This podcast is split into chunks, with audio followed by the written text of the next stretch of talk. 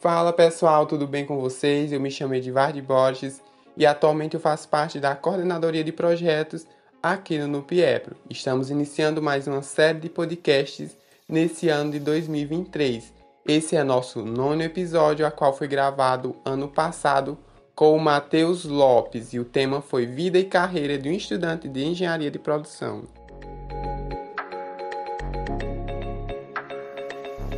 Meu nome é Ruth Brito, faço parte da coordenadoria de projetos do núcleo como membro. Também faço engenharia de produção. Esse é o meu primeiro ano no núcleo e estou muito animada para gravar esse podcast. Oi, oi, pessoal. É, eu me chamo Vinícius, eu também faço engenharia de produção. Esse é meu segundo ano no núcleo, atual coordenador financeiro do núcleo.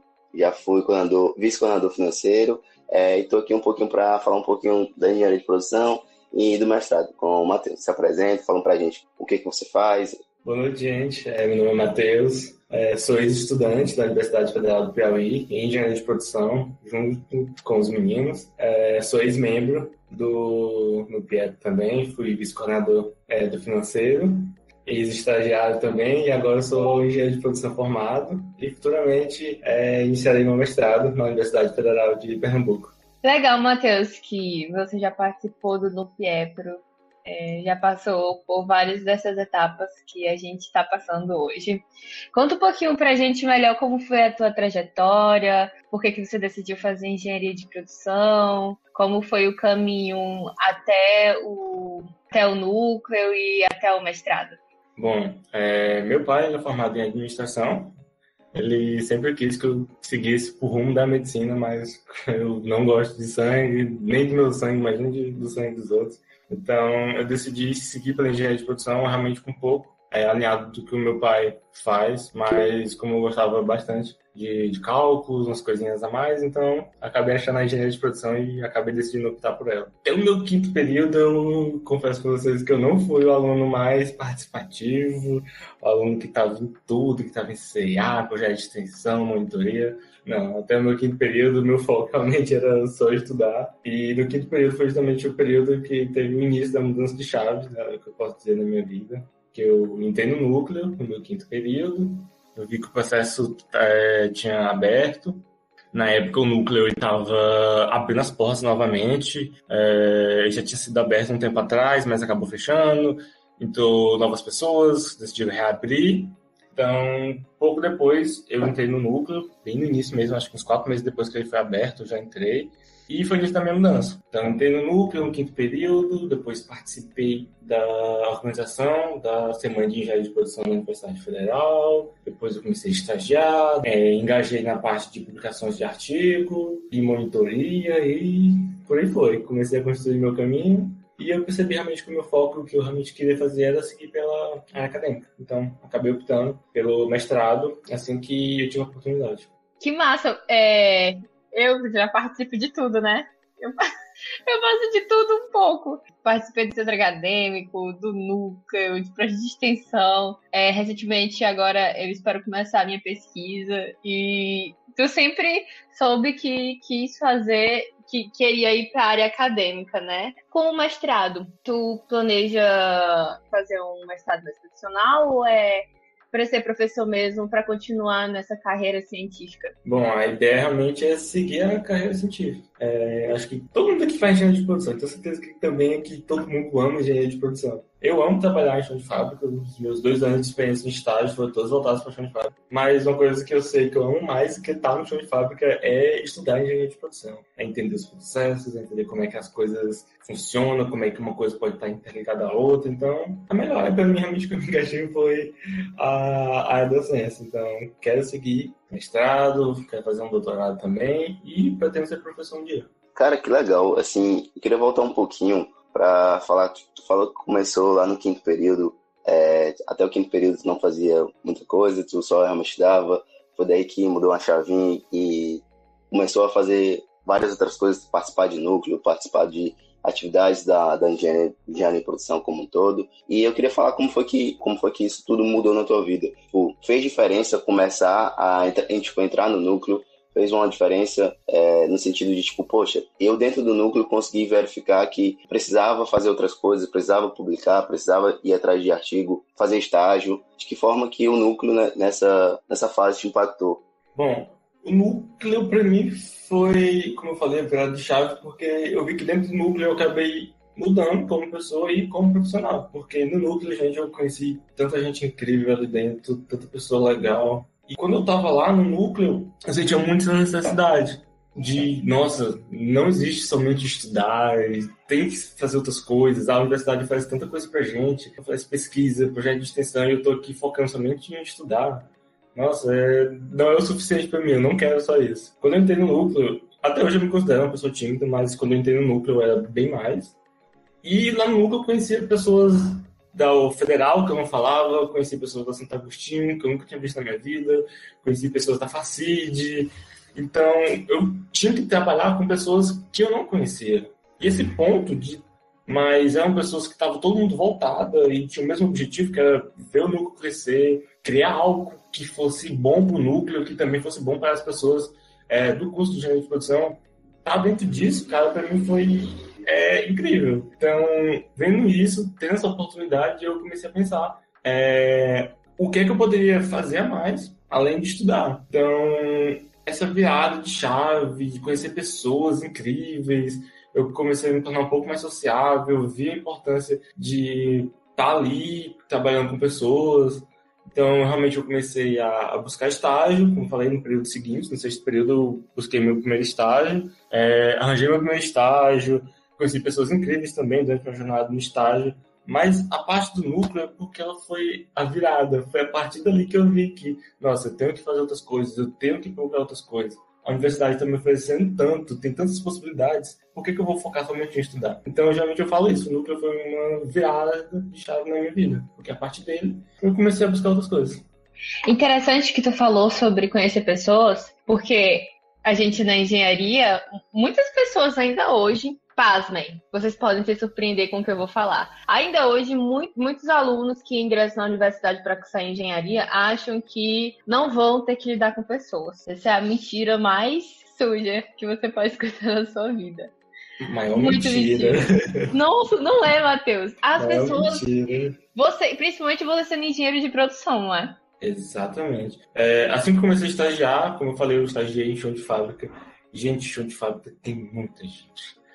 E a gente trabalha na engenharia de produção. A engenharia de produção está atuando em todo canto. Então a gente tem que conhecer vários processos e conhecer as pessoas que trabalham nesses processos. Então tu está todo tempo conhecendo novas pessoas, aprendendo a trabalhar com essas pessoas. E importante é trabalhar de maneira conjunta, visando algo bom para a empresa. Então, trabalhar com pessoas, quem está na engenharia de produção é essencial.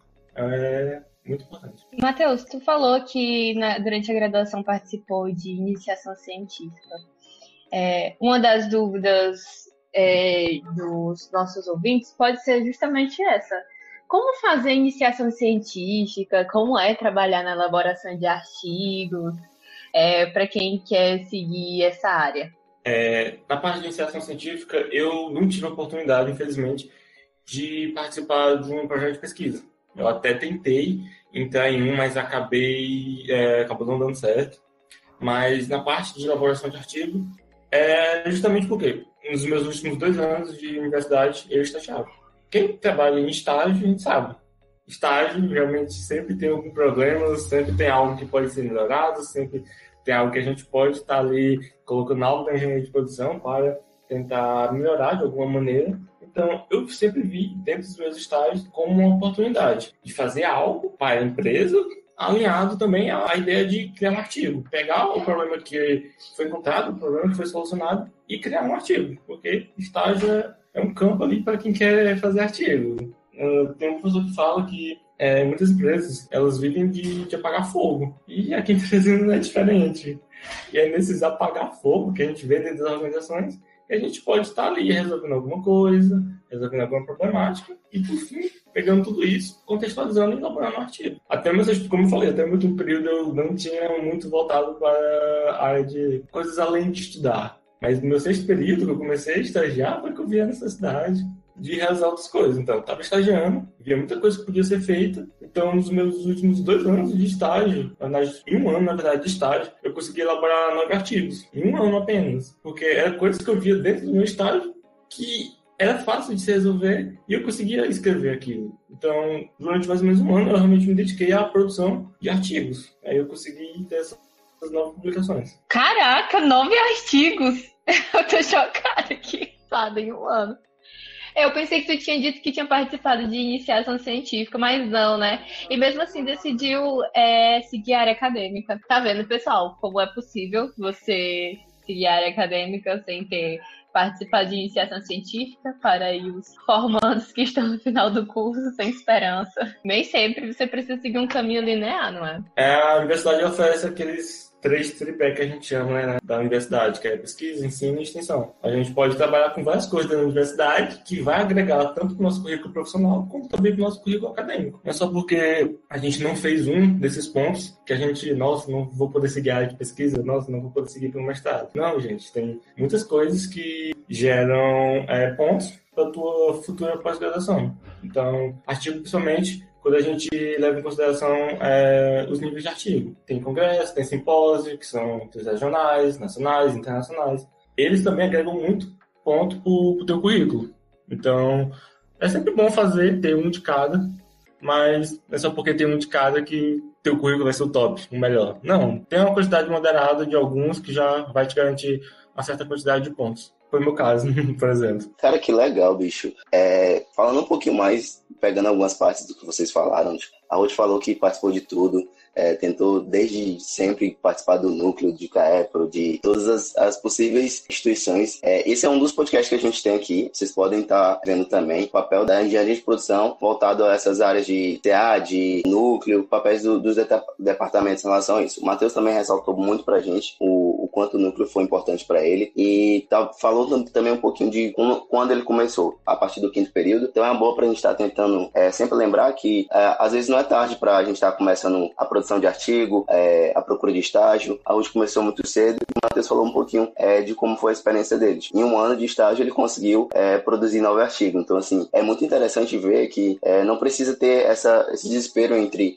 querer fazer logo, querer começar o quanto antes, porque, em geral, quase sempre dá, dá certo, dá tempo de fazer. E uma das temáticas que o Matheus abordou foi o estágio. Eu queria que ele falasse um pouquinho mais como foi que o estágio impactou na. Ele participou de mais de um, do está... mais de um estágio, como foi que o estágio impactou na vida acadêmica dele como um todo e na vida profissional. É, bom, antes de falar isso, meu Deus, parabéns, velho. É, participar de algo desde o início do curso, eu acho que é uma das coisas que eu gostaria de ter feito. E ver uma pessoa fazendo isso, eu fico, caralho, é, a guria seguiu o caminho certo, porque é isso, gente. É muito importante a gente conhecer tudo que a universidade oferece. Então, tem tanta coisa que a gente pode aprender. Se a gente conseguir ratear é, durante a nossa graduação, a gente consegue aproveitar um pouco de cada. Eu, infelizmente, como falei, perceber já lá pro final do curso, essa importância. Mas acabou dando certo. Consegui focar realmente no que eu queria e consegui é, conquistar meu mestrado. Mas o ideal mesmo é ter um pouquinho de cada, tá ali vivenciando cada experiência da universidade, não fazer tudo é, abraçado. Até mesmo no tempo que a pessoa achar que pode dar certo, porque às vezes pode não dar certo. Mas, voltando à pergunta do caso, eu vivenciei nos meus estágios. Meu primeiro estágio foi na área de qualidade. Eu passei dois meses, era no chão de fábrica, eu trabalhava em qualidade e era qualidade no chão de fábrica. Então eu não saía do chão de fábrica. Eu trabalhava fazendo relatórios e conferindo não conformidades em uma fábrica. Então era bem cansado, cara. Era bem puxado. Que de seis horas de estágio, cinco horas eu tava lá no chão de fábrica, basicamente olhando peça, ou então sentado no computador fazendo relatório. É... Mas ter essa experiência, acredito que foi muito importante, porque ter logo de cara esse contato com o chão de fábrica, entender como é que é condições. Então, apesar de ter começado direto, sendo um pouco puxado, realmente, mas acabou agregando muito para a minha formação. E depois que eu saí da qualidade, eu continuei na mesma empresa, eu acabei sendo realocado no setor de PCP. É, a empresa, como eu falei, acabou entrando na pandemia e devido à pandemia a empresa acabou adotando uma estratégia que ela preferiu focar no planejamento dela do que focar na, em relatórios de não conformidade. Então eu acabei sendo realocado, saindo da qualidade o PCP. No PCP eu fiquei durante um ano e foi onde eu me encontrei, acredito eu, é a área que acredito que eu mais gosto. Fiquei um ano no PCP, tenho artigos publicados na área de PCP, meu pré-projeto de mestrado foi na área de PCP, meu TCC foi voltado para a área de PCP. Então, dentro desse ano, eu acredito que foi o ano que eu mais evoluí como profissional, até porque na época eu ainda não tinha pagado a matéria de PCP, a gente tem PCP 1 e PCP 2 na, na federal, mas na época eu não tinha pagado. Então, eu vivenciei muito da prática antes de ver a teoria, que logo em seguida, quando eu peguei a matéria e comecei a ver a teoria, eu comecei a ver é, como tinha coisas ali dentro que eu já estava vendo na prática e a teoria estava servindo para complementar mais ainda o que eu já estava aprendendo ali dentro da organização. Então, essa minha jornada no PCP me fez mudar bastante. Conheci pessoas incríveis dentro do PCP. Depois que eu saí do PCP, eu fui para outra empresa, eu acabei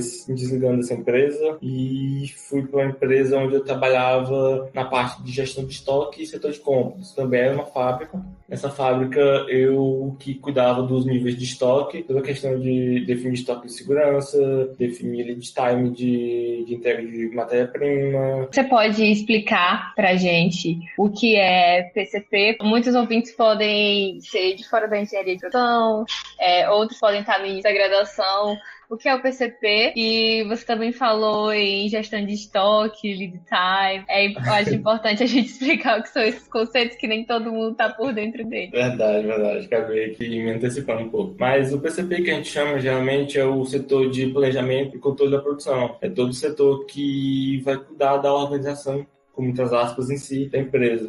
Então, o PCP prevê a demanda que a empresa vai ter e para isso ele faz a solicitação de compra de matéria-prima, ele faz o planejamento e a programação das máquinas, ele faz a organização fluxo que as matérias devem gerir dentro da organização. Basicamente é pegar todas as informações que tem dentro da organização, informações de pedidos, tempo de entrega, processar essas informações, organizar de uma maneira que elas saiam de maneira conforme, no prazo ideal, sempre visando a qualidade do, do cliente. Ela pega as informações que estão entrando da organização, analisa, processa e tenta liberar da maneira mais organizada e mais eficiente possível. Acho o PCP que acho que o PCP é a área de, da engenharia de produção que mais é engenharia de produção. Porque como a gente é uma engenharia bem multidisciplinar, transdisciplinar, a gente acaba estudando um pouco de tudo, né? Só que PCP é como se fosse o coração da engenharia é. de produção. É a alma da engenharia de produção, como muitos professores falam. Porque o PCP, como eu falei, trabalha com muitas informações. Então, o PCP ele está trabalhando diretamente com o setor de compras para saber o prazo de entrega das matérias-primas. O PCP está trabalhando diretamente com a produção, que eles que estão fazendo a programação da produção. O PCP está trabalhando diretamente com a expedição, porque o PCP tem que colocar as matérias-primas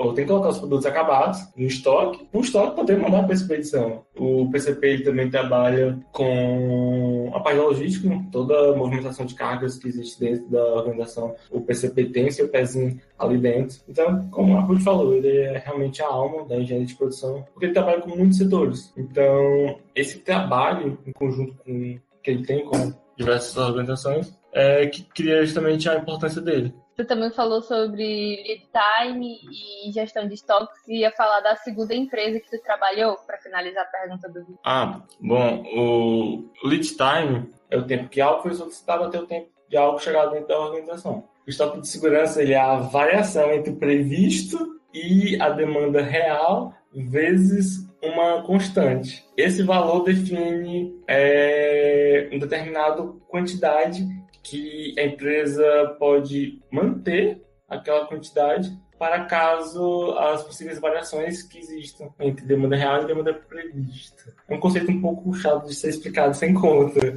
Espero que eu tenha conseguido passar de maneira clara. Aí eu trabalhava com isso nessa empresa, eu que definia esses parâmetros. É, a minha primeira empresa que eu trabalhei, ela é voltada para produção em massa, então a empresa produzia para gerar muitos estoques. A segunda empresa, ela trabalhava somente com produtos é, sob encomenda. Então, as principais matérias-primas a gente só comprava na quantidade correta. Então, em relação a esses produtos, eu não me preocupava mas tinha produtos que eram incomuns para todos os produtos da empresa, então como parafuso, porca, arruela. Então, é esses materiais que o meu foco era maior. Então, eu tinha que deixar uma quantidade armazenada dentro da organização, que não fosse nem de mais, nem de menos.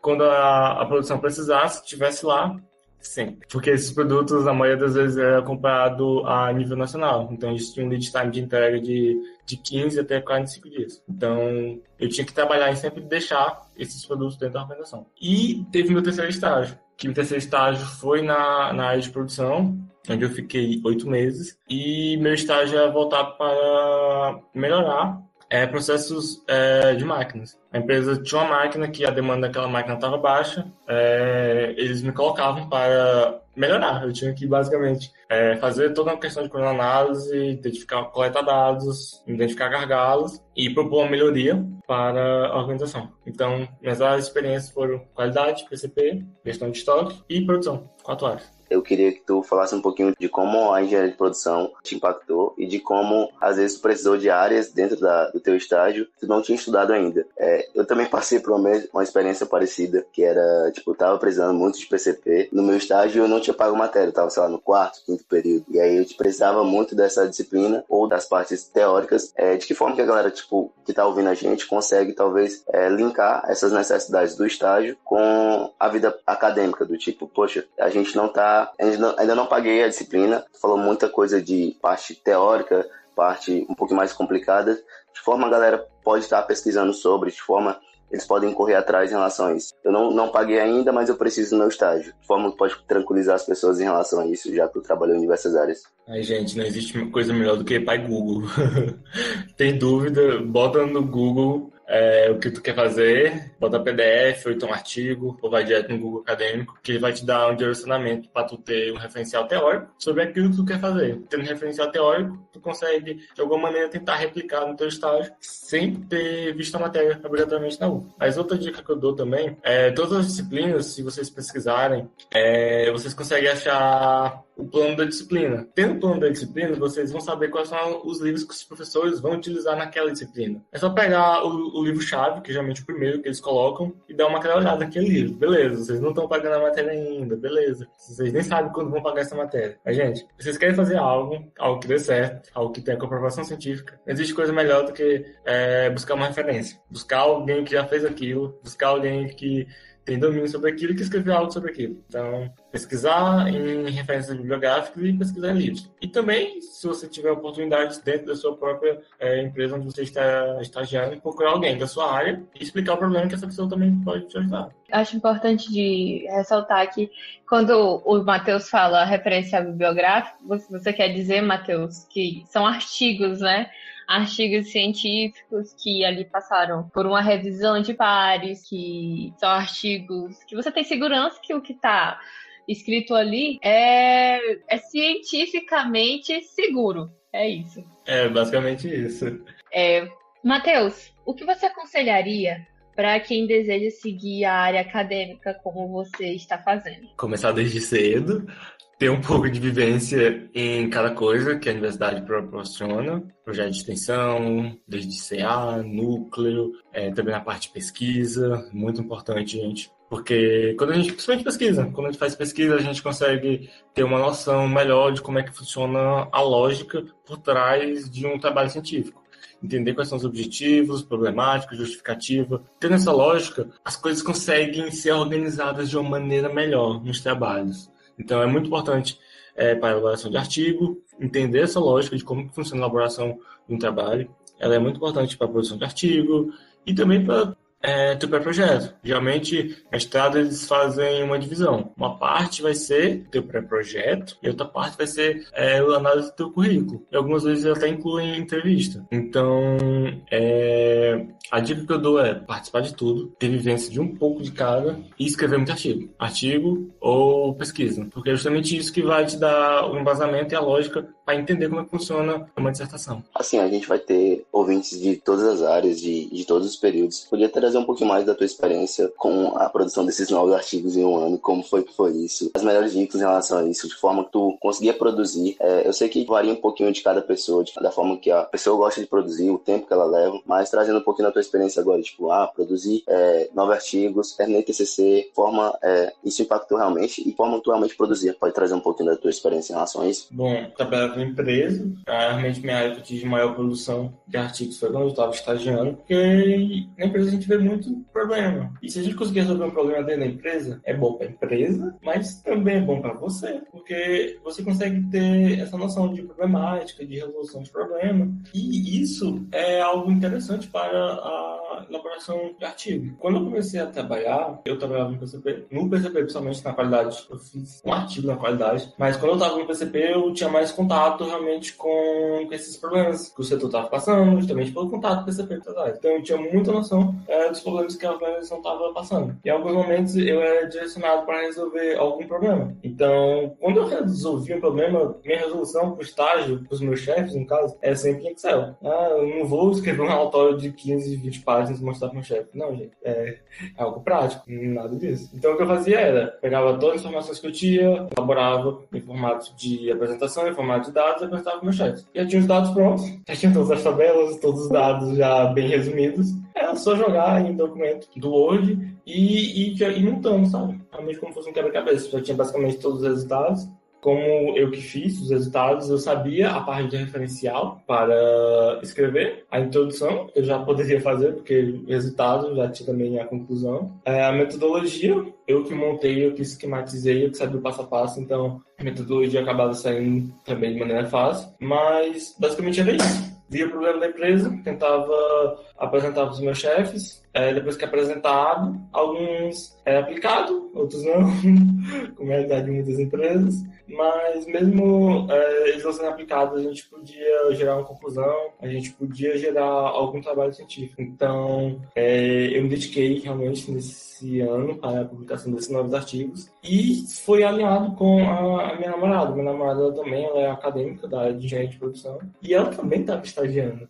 Então, os meus artigos eles foram produzidos sempre em conjunto com ela. Dos nove artigos, os nove a gente produziu em conjunto. Alguns acho que quatro foram na empresa que eu trabalhava e quatro na empresa que ela trabalhava. E um foi de uma matéria. Foi quatro do meu estágio, quatro do estágio dela e uma matéria. Aí basicamente era isso. É, como a gente é namorado, namorado conversa. Namorado que é engenheiro de produção, a outra também. Então a gente sempre conversava. Tipo, nossa, eu tô com esse problema. Como é que eu poderia resolver? Quais são as informações que eu tenho para resolver esse problema? Então a gente sempre tava conectado. Ela sabia das coisas que eu tava passando pela minha empresa e eu sabia das coisas que ela tava passando pela empresa dela. Então, na hora de transcrever isso para artigo, a gente já estava tipo, conectado, a gente já sabia. Então acabava sendo um pouco mais fácil de escrever, porque não tinha todo aquele trabalho de chegar numa empresa, conhecer tudo de novo, para ter uma ideia, sabe? Eu, caso, a gente acabava não passando por isso. A gente, nossa, já tem aqui o problema, a gente pode fazer dessa forma. Eu já sabia dos meus, eu já sabia dos dela, ela me ajudava nos meus, eu ajudava nos dela. Aí acabava dando bem certo.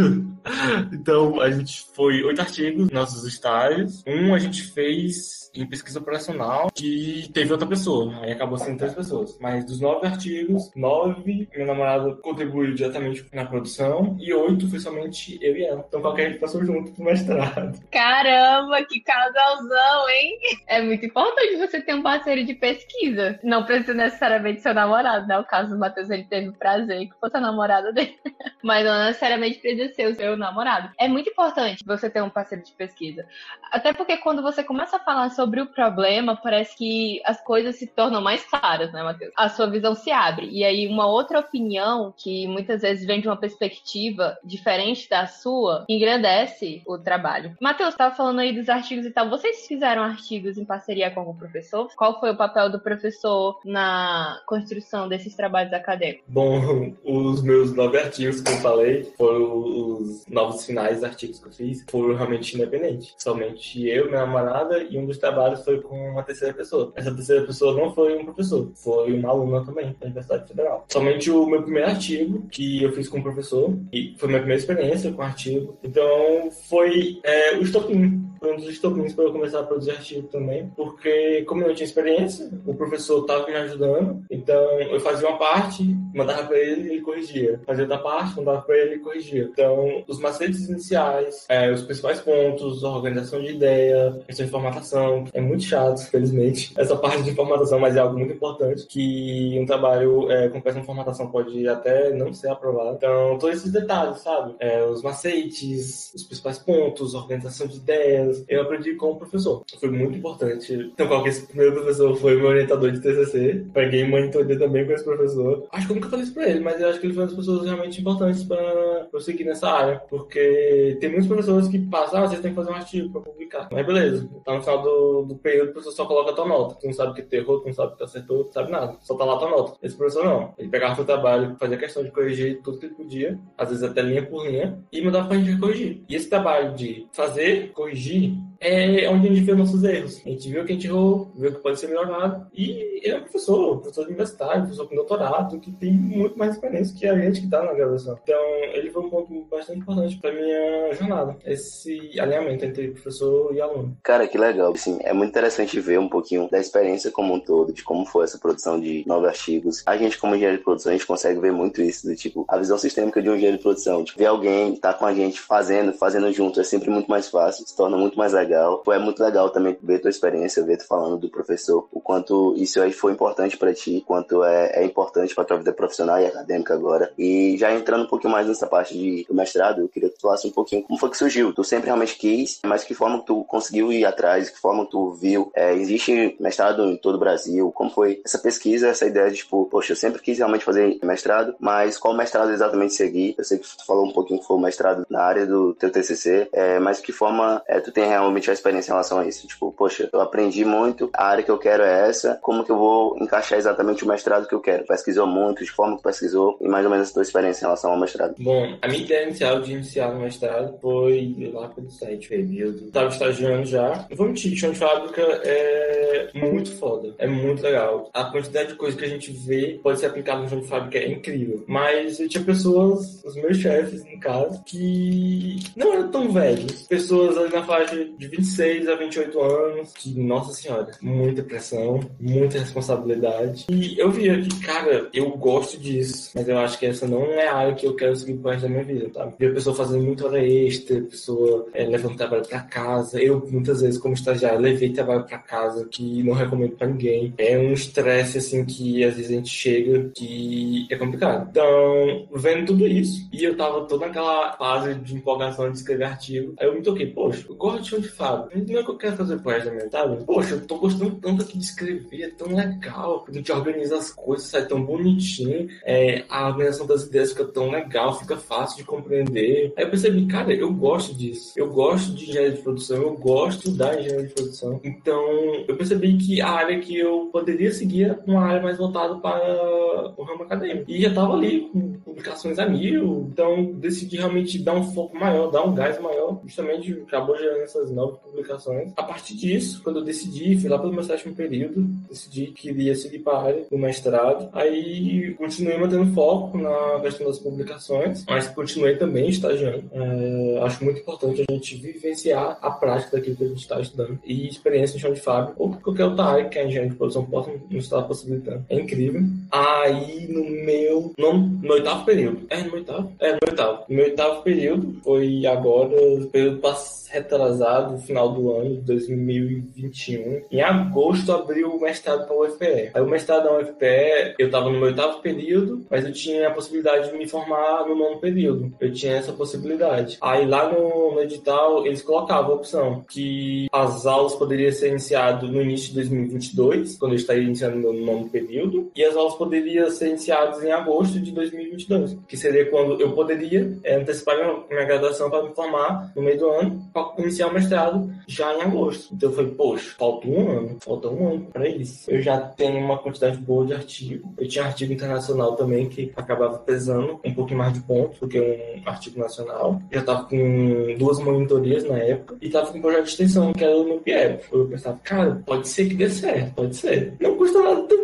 Aí o projeto ficou aberto de agosto até outubro, até dia 29 de outubro. Aí foi quando eu iniciei o meu pré-projeto. Eu estava estagiando, estagiava de manhã, tinha algumas matérias à tarde, uma parte da noite, e nos intervalos disso eu estava fazendo o meu pré-projeto do, do, mestrado e fazendo também meu TCC, que eles são próximos. Então, se eu não me engano, tô quase certeza, dia 29 de outubro foi o último dia do prazo do mestrado, mas a gente conseguiu enviar no último dia e saiu o resultado. Quando saiu o resultado, a gente viu que a gente foi aprovado e a nossa aprovação, a gente podia dar início em agosto. A gente, nossa, a gente passou, a gente pode iniciar em agosto. Então eu vou ter que antecipar minha graduação. Minha namorada ela é uma é veterana, no caso. Então ela já ia se formar em agosto, nesse período, em maio. Ela já ia se formar em maio, meu programa seria para formar em final do ano. Mas eu, como falei, podia ter antecipar. E tipo, falei, cara, pode dar certo, a gente pode iniciar o mestrado juntos. Minha pesquisa de mestrado, meu pré-projeto de mestrado, ele era em, em otimização de sistemas e processos. Otimização de sistemas e processos, ele é uma mistura ali da parte que a gente vê na divisão da BEP, que é da gestão de de operação com pesquisa operacional. Otimização de sistema e processo da UFPE, ele vai trabalhar um pouco dos dois. Vai puxar um pouco de PO e vai puxar um pouco de gestão de operação e processo. Gestão de operação e processo é o que está em curso PCP. É o que eu gosto. Vai dar certo. Tem pai que eu gosto. Eu consigo terminar a graduação em um período e iniciar o mestrado em outro. Aí foi se alinhando a área que eu gostava, tudo dando certo. Acabei passando e acabei passando com o bolso junto com a minha namorada, com o mesmo orientador. Não tinha outro, outro ponto não tinha como negar, não tinha pra onde correr. Era o que eu queria, gerar o que eu gostava. Me encaminhando, sabe? Me encaminhando pra seguir, pra essa área, me encaminhando pra aceitar e aceitar essa, essa jornada aí que vai iniciar em agosto. Assim, cara, como é que vivia, pô? Tipo assim, na dúvida, assim, fazendo estágio. É, fala um pouquinho pra gente como é que foi mais a parte é, burocrática do curso como um todo. Tipo, de que forma que a universidade te permitia adiantar o curso, forma é, conseguir realmente fazer isso. Eu imagino que realmente deve ter sido muito complicado por lidar com tudo isso, lidar com as outras áreas. Dava para viver, dava para fazer alguma outra coisa além de tipo, estudar e fazer estágio. Como foi isso? Dava para namorar. É, tipo, acho que eles pegaram o mestrado exatamente para isso, que era o tempo que eles tinham junto para fazer alguma coisa, pô. Acho que é mais ou menos isso. É, Qual foi a fórmula mágica que você usou nos ensinos? É, como eu falei no início, até meu quinto período, eu só estudava, gente. Então, eu acabei conseguindo adiantar algumas matérias. Acho que até meu quinto período eu adiantei umas quatro ou cinco matérias. É, umas quatro ou cinco matérias. E quando vai ficando próximo ao final do curso, vai diminuindo a quantidade de matérias. Então, meio que foi caçando as matérias que eu adiantei, eu consegui compensar no final do curso. Acabei conseguindo antecipar um período. Dá certo, mas dor de cabeça dá certo. Cara, era muito complicado, porque trabalhava de segunda a sexta, seis horas por dia, parte da tarde, parte parte da noite tinha aula, tinha que estar estudando, fazendo TCC e fazendo pré-projeto. Era um pouco complicado, mas meu TCC eu adiantei ele sempre nas férias. Meu TCC, eu comecei TCC 1 em 2021.2, mas eu comecei ele no final de 2021.1. Assim que acabou o período, eu entrei em contato com o professor, falei o que eu pretendia fazer e com quem eu pretendia fazer e enviei para ele um pré-projeto do meu TCC. Aí ele falou, cara, gostei, a gente pode seguir. Aí, beleza. O professor deu a volta do tema. Tava de férias. Da, da UF, no caso. Tava de férias da UF, mas ainda tinha estágio. Mas estagiava seis horas por dia. Chegava em casa, tinha tarde e noite, basicamente, livre. Então, meu TCC eu arrochei todo nas férias. Eu fiz meu TCC, um, toda a parte de introdução, objetivo, delimitação do tema, justificativa, problemática, referencial teórico completo nas férias. Só ficou faltando a metodologia. Aí quando começou o período já estava um pouco mais leve. E na época eu também estava pagando uma matéria, não lembro da matéria, PCP1. Acho que era PCP1. Aí eu adiantei também PCP1. É, como é a área que eu já gostava, é uma área que eu já tinha trabalhado, eu peguei o livro do Tubino, que é o livro base de PCP, e li ele por completo. Fui marcando que eu achava interessante, terminava um capítulo, eu voltava o que eu tinha marcado e escrevia com minhas palavras o que eu tinha marcado. Então, eu li, marquei, é, fiz um resumo de cada capítulo e acabei meio que adiantando a matéria em questão de conteúdo. Então, quando chegava a disciplina, eu não precisava é, estudar a matéria para fazer atividade. Eu só ia direto para atividade. Então, essas antecipações que eu fiz acabou meio que me ajudando nos meus períodos, porque, nossa, se fosse para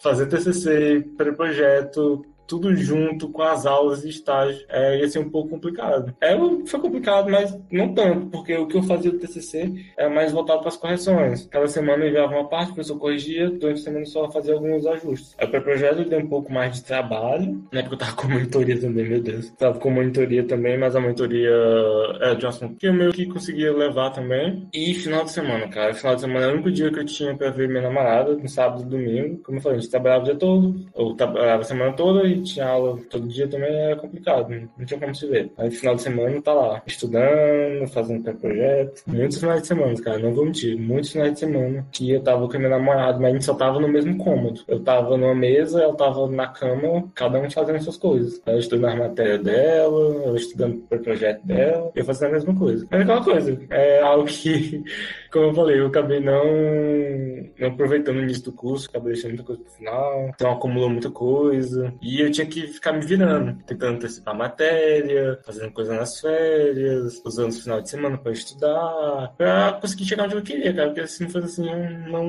não ia dar certo. Mas não vou mentir, foi difícil. É muito difícil tu passar o dia todo trabalhando, chegar no final de semana, que eu tenho dia de descanso, tu tem que gastar, sei lá, quase 20 horas do teu, 10, 20 horas do teu final de semana sentado no computador estudando. Era complicado. Mas bem que minha namorada fazia a mesma coisa, então é, compensava, a gente se entendia, não, não tinha muita briga em relação a isso. Ei, Matheus, tu falando aí que adiantou teu TCC nas séries, que aliás é, não tinha mais nada além de ter que trabalhar, estudar e dar conta das duas coisas, né? Na minha perspectiva, agora, por exemplo, eu tô, a gente tá de férias da universidade, né? E, cara, tô mergulhada nos meus projetos. Tipo, tô aproveitando as séries pra conseguir gravar o Noobcast, a segunda temporada. E aí eu tô aproveitando pra isso. Então, a vida de quem faz é parte de muito projeto de extensão, gente, eu muito projeto de extensão. Uma coisa que eu adorei fazer na graduação foi isso. É assim, durante as, as aulas a gente dá um, uma acalmada e as coisas pegam um ritmo mais lento, mas durante as séries eu arrocho acho isso. Inclusive, o dia de hoje eu ponho um monte de post na minha parede pra eu conseguir organizar as coisas na minha mente, porque é tanta coisa errando ao mesmo tempo. Durante a graduação, geralmente, a gente praticamente, né, não tem férias, férias mesmo da universidade, porque a gente faz tanta coisa, quem quer aproveitar, começa a fazer tanta coisa. E outra coisa que eu queria falar, cara, é causalzão da produção, viu, Matheus? Eu admiro. É, mas é realmente útil. É o que tu falou, eu acho que muita gente passa por isso mesmo. Mas, cara, o momento de férias é o momento que tu tem pra fazer outras coisas. É,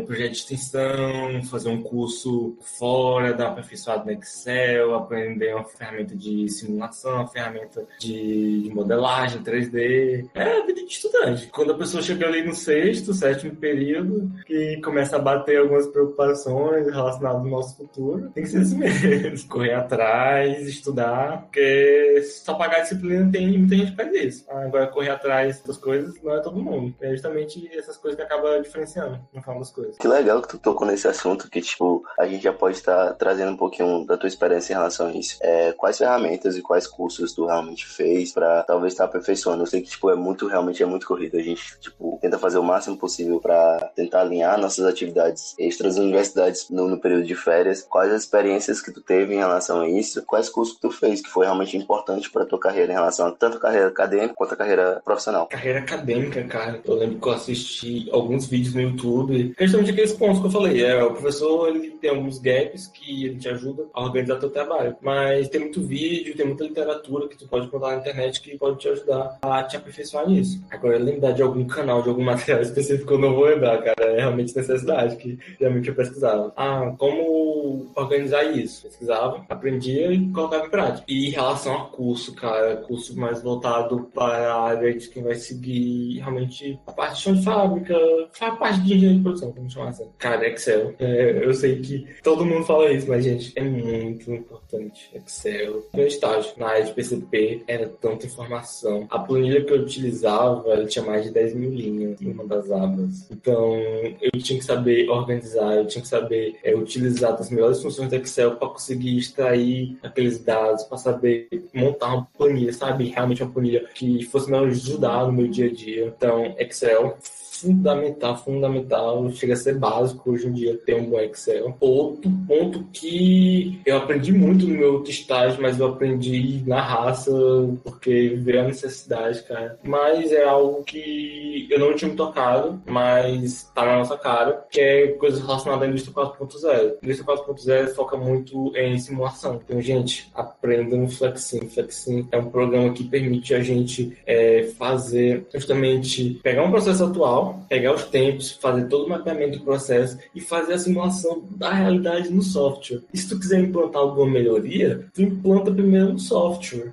implanta no software, roda a simulação, tu vai conseguir ver os ganhos, vai conseguir comparar como é que tá, vai conseguir comparar como é que vai ficar, e com isso, cara, é, é perfeito. Tu chegar para um, um, gestor e mostrar, cara, olha, teu processo é desse jeito, mas se a gente fizer isso, de acordo com essa simulação, tu vai ganhar isso, cara. É, é de encher os olhos. Ele vê o processo dele rodando de maneira muito mais rápida, cara. Enche os olhos de qualquer um, cara. Então, aprendam a mexer no Flexin. Tem um curso gratuito no YouTube, que é ótimo. E são 10 videoaulas, acho que de uns 20 minutos, que, nossa senhora, é perfeito. Me ajudou muito no meu último estágio, um dos pontos. Mas eu no meu último estágio foi simulação. E outro ponto que eu aprendi também, mas por necessidade, e necessidade, aspecto visual, é modelagem. Gente, é muito importante é, aprender a desenhar 2D e 3D. Ah, você chega com uma pessoa e fala, nossa, eu quero fazer isso, desse jeito. Aí a pessoa, tipo, hum, não tô entendendo, não consigo compreender tua ideia. Agora, se eu chegar pra pessoa, nossa, eu quero fazer isso, quero fazer essa peça,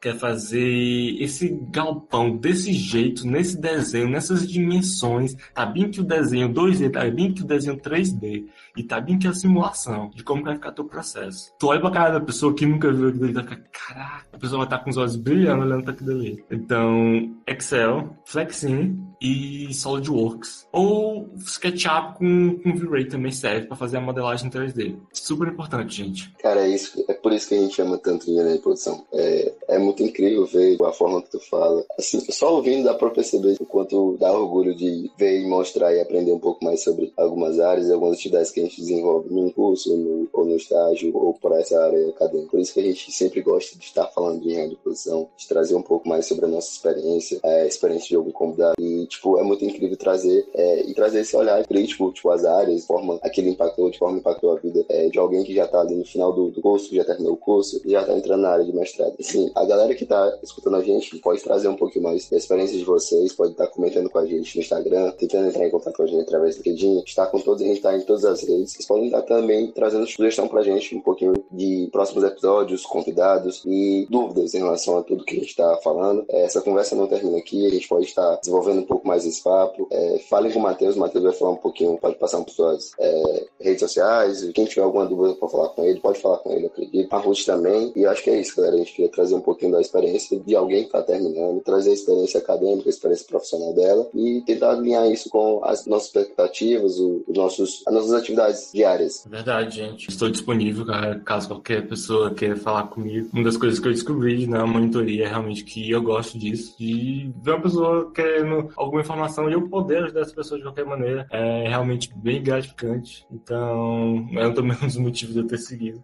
a área de mestrado. E os meninos acho que podem colocar aí, tanto meu LinkedIn como meu Telegram, WhatsApp, ficar disponível para as pessoas que quiserem tirar alguma dúvida, tanto sobre mestrado ou sobre a graduação. Eu me coloco sempre à disposição para poder ajudar. Galera, obrigada por vocês que ouviram até aqui. Nossa, estou muito feliz com esse episódio. É, aprendi muito com as experiências do Matheus. É, muito obrigada, Matheus. Eu queria agradecer também a você por ter topado gravar esse episódio com a gente. Eu espero que todos que venham escutar venham tirar bastante proveito dele. Eu que agradeço pelo convite, gente. É sempre um prazer participar em qualquer coisa do Núcleo, qualquer coisa que possa ajudar as pessoas. Estou sempre à disposição. É isso, galera. É, sigam a gente nas redes sociais, tragam temas pra gente estar tá comentando, pessoas e convidados, dúvidas. Vocês podem estar tá falando com a gente também no Instagram, entrando é, em contato diretamente com a gente. É isso, a gente agradece muito a escuta é, de vocês. Muito obrigado.